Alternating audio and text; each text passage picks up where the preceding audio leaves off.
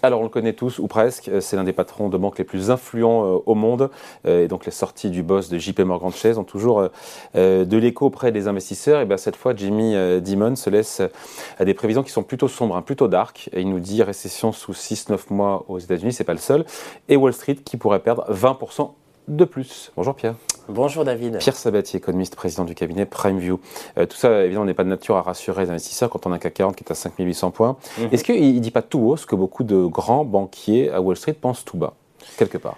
Euh, disons qu'il a une forme de parole libérée. Hein. Déjà, la dernière fois, euh, ça devait être au mois de mai probablement. Il parlait d'un ouragan qui arrivait sur les États-Unis. Finalement, je me suis trompé, c'est pas des nuages, c'est plutôt un ouragan qui risque d'arriver. Euh, donc là, il en remet une couche avec 20% de baisse potentielle. très honnêtement, je pense qu'il a une forme de franc-parler qui déjà est, relativement adéquate à la période. Effectivement, l'environnement aujourd'hui fait que bah, les nuages qu'il évoquait en fait. On s'est déjà tapé, pardon, 25% de baisse du standard pour 500, donc 20% de plus. Mhm. Euh, c'est, D'ailleurs, il, dit bien que ces futurs 20% seraient beaucoup plus douloureux que les 20 premiers qu'on vient de se taper. Ce qui est hein. difficile d'ailleurs pour les investisseurs professionnels, c'est souvent légitimer une baisse. Les gens peuvent comprendre une première partie de baisse associée à une guerre entre la Russie et l'Ukraine le client final, en fait, il peut le comprendre parce qu'évidemment, il y a l'argument qu'on peut mobiliser, qui est un argument valable. C'est un choc externe qu'on ne pouvait pas anticiper. Mm. Boum, on l'a pris en fait dans les dents. Euh, c'est presque la vie, j'ai envie de dire. Voilà, malheureusement, euh, euh, on aurait aimé ne pas être dans les marchés, mais c'est très difficile en fait de l'anticiper. C'est un peu l'histoire de la première partie quand même, mm. donc de la baisse qu'on a connue jusqu'à maintenant. la deuxième partie de la baisse, et donc on va l'associer ça avec mm. un choc externe qui nous entraîne dans un péril inflationniste. Et donc forcément les banques centrales qui embrayent, etc. mais c'était difficile à anticiper voilà. Maintenant, aujourd'hui, le péril inflationniste devient un péril récessionniste et c'est ce qu'il évoque là. Et ça, c'est beaucoup plus douloureux parce qu'il va être évidemment concomitant. Hein, la récession, c'est concomitant à une baisse des salaires, une difficulté d'avoir une récession aux États-Unis, Pierre, de mm. sous 6 à 9 mois mm. et 20% de baisse encore une fois. Alors oui, pour une raison toute simple. Oui, je voulais euh, l'expliquer. C'est-à-dire qu'aujourd'hui, les niveaux de valorisation, oui, mais alors là, pour le coup, on peut, se, euh, on peut se pencher sur le passé.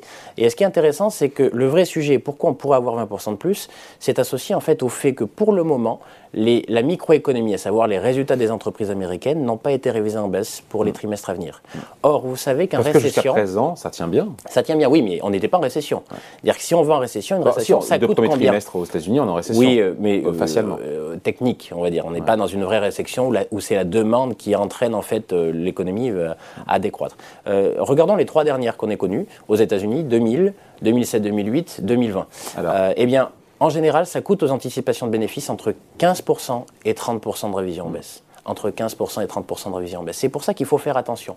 Certains investisseurs disent aujourd'hui, les 25% de baisse des marchés, c'est top, ça a ramené les niveaux de valorisation, hein, vous savez, c'est le nombre d'années que les investisseurs sont prêts à acheter les actions américaines, à un niveau raisonnable, 16.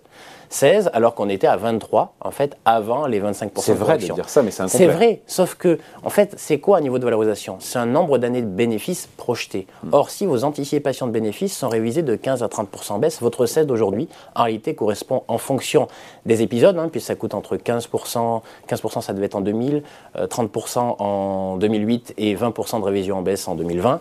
Eh bien, entre 15 et 30% ça ramène le niveau de valorisation actuel au cours actuel entre 20 et 25. Et donc ça veut dire que là, en l'occurrence, on ne peut pas dire que les marchés sont pas chers. Et donc c'est ça le vrai sujet. Et là où il a raison, en fait, le patron euh, donc, euh, de, JP Morgan, c'est qu'effectivement, si euh, la microéconomie, c'est-à-dire les résultats d'entreprise, sont révisés comme d'habitude entre 15 et 30% en baisse, on peut mm. avoir effectivement une baisse supplémentaire entre 15 et 30% C'est très difficile. Intellectuellement, donc on, comprend l'enchaînement, l'argument, mm. le raisonnement. Quelle probabilité on met sur un scénario comme ça? Il est fort il est fort. Alors attention, c'est pas forcément demain. Hein. C'est-à-dire que euh, lorsque la récession arrive dans 6 à 9 mois, euh, on peut avoir, après avoir eu des périodes de baisse, de grand stress, on peut toujours avoir des périodes de rebond. Mais stratégiquement parlant, euh, sa posture, à notre sens, elle est légitime. Impossible d'avoir une récession économique sans avoir une récession des bénéfices des entreprises On ne peut pas être ah dans cette configuration-là Non, non, ça n'existe pas, ça. D'ailleurs, vous savez pourquoi? Pour une raison toute simple, c'est qu'en fait, c'est quoi la richesse concrète? La richesse concrète, c'est la somme des valeurs ajoutées de toutes les entreprises qui produisent dans votre zone. Hmm. tout simplement. Donc en réalité, il y a une, oui, mais corrélation avec l'inflation, même si on vend moins et si on vend plus cher. Non, mais la croissance en volume fait que non, on ne peut pas. dire que euh, on n'aurait pas chiffre récession dans ces cas-là. Le chiffre d'affaires est en valeur. Le chiffre d'affaires, oui, mais la valeur ajoutée, c'est impossible parce que la croissance, en fait, telle que vous l'évoquez, elle est corrigée de l'inflation. Donc vous pouvez avoir en fait des chiffres d'affaires qui montent, mais vous ne pouvez pas avoir en fait euh, des niveaux de bénéfices qui restent complètement atones en période de récession. Ça s'est jamais vu en fait par construction, c'est impossible. Que ce soit en 2000, que ce soit en 2007, 2008, que ce soit en fait en 2020. Donc la réalité, c'est que cet environnement-là, cette, cette position-là, elle paraît relativement légitime. Alors elle, vient peut-être rajouter un petit peu de stress au moment où les marchés sont un peu stressés. On peut s'interroger en termes de sur le timing en fait de cette annonce-là, mais elle est assez légitime. Je rappellerai juste, un élément. Hein. Euh, pour aller dans ce sens-là, il ne faut pas oublier que les ménages américains vont devoir, et les investisseurs américains vont devoir supporter une hausse des taux d'intérêt comme jamais ils l'ont vécu en termes de rapidité. Hein. Mm. On a pris 3,5% de plus en quelques mois. Aujourd'hui, les taux hypothécaires, ils ne sont pas à 3 ou 4, comme on peut encore les avoir chez nous. Ils sont à 7. Ils sont à 7. 7. 400 points de base, vous savez combien ça coûte en capacité d'emprunt aux acheteurs Eh bien, ça coûte en général, autour, pardon, à mensualité constante, 35% de baisse de la capacité d'emprunt. Donc, il faut qu'on m'explique comment notamment même les prix de l'immobilier. C'est-à-dire que le 20% qu'il évoque sur les marchés actions, ça a déjà débuté, mais attention, euh, il y a un marché qui va corriger fortement. Il corrige déjà en volume. C'est-à-dire que les, volumes de vente se sont effondrés, les prix vont forcément corriger. Je, le répète, 400 points de base mm. d'augmentation des crédits hypothécaires, c'est 35% de capacité Après, si la récession effectivement euh, arrive et si l'inflation se calme, mm-hmm. euh, la Fed pourrait très bien infléchir un peu son discours. Bien sûr. Ça soutiendrait les marchés et peut-être qu'on n'aurait pas cette baisse de 20% supplémentaire dont nous parle. Oui, mais alors, historiquement parlant, c'est quand même, on est, enfin, le, flot de moins bonnes nouvelles sur le front microéconomique est devant nous, pas derrière nous. Mm. Or, je sais, et vous allez me dire que les marchés sont très anticipateurs, les banques centrales peuvent revenir en soutien des marchés relativement mm. rapidement, mais attention, euh, lorsqu'on a le flot de, nouvelles, de, mauvaises nouvelles qui arrivent, il est quand même très très peu probable que euh, les marchés ne l'actent pas. Et on va le voir, hein, on est au début de la saison de publication de résultats du au troisième trimestre aux États-Unis. Les banques, ça commence euh, après-demain. Oui, ça va être extrêmement intéressant parce que ce qu'on a déjà constaté depuis le début de l'année, c'est quoi? C'est qu'à chaque fois qu'une entreprise déçoit, elle prend un gros gadin. Mm. Après, lorsque l'entreprise est à peu près en ligne avec les attentes, elle reste à peu près stable. Euh, ça veut dire quoi? Mais donc pourquoi les marchés finalement n'ont pas tant corrigé que ça jusqu'à maintenant? C'est parce que la proportion de boîtes qui euh, surprenaient négativement les analyses financières était, relativement faible. Donc même si elles prenaient des gros gadins, même plus que de raison, à savoir plus que les normes historiques, hein, c'est vraiment elles étaient, elles corrigeaient vraiment beaucoup. Mais la faible proportion fait qu'il n'y avait pas de dissémination.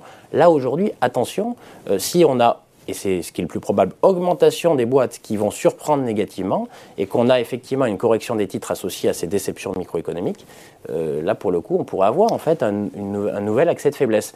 Donc même si on a déjà fait 25% de baisse, hein, la courbe J c'est traditionnel, hein, ça a beaucoup baissé, mais attention, en fait, les marchés actions, c'est des actifs risqués. Hein.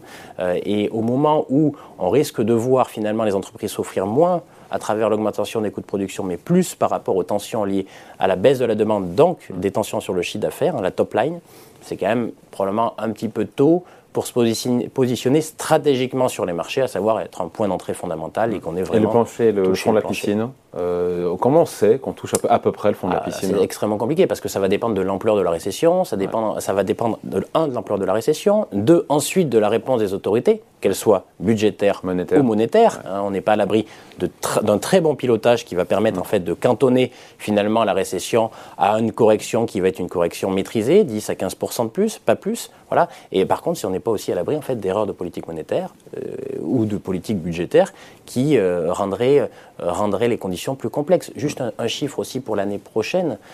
Il va falloir qu'on le mette euh, dans notre équation. Hein. Jusqu'à maintenant, quand même, on a eu en fait une, augmentation des financements publics, enfin un besoin de financement public, en gros les dettes d'État à financer, qui était relativement raisonnable cette année. Mm.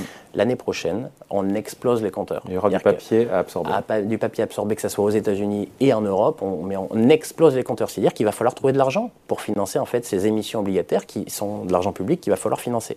Euh, cet argent-là, si la Banque centrale ne les finance pas, il va bien falloir le financer avec quelque chose. Et donc, ça sera autant d'épargne qui naturellement aurait pu se déverser sur les marchés actions, les marchés immobiliers, qui, sera capté par le marché obligataire. C'est ce qu'on appelle l'effet siphon lié à l'augmentation du besoin de financement public. D'autant que les taux d'intérêt sur les dettes publiques sont de plus en plus attractifs. Exactement. Et donc aujourd'hui, effectivement, acheter du 4% sur 10 ans aux États-Unis, à savoir du dollar, mm. avec de la visibilité sur euh, un pays qui est la première économie mondiale, effectivement, on peut raisonnablement se dire, même si les taux peuvent à court terme continuer à monter, on peut raisonnablement dire, ça, c'est une belle fenêtre de tir pour pouvoir reconstituer un fonds de portefeuille.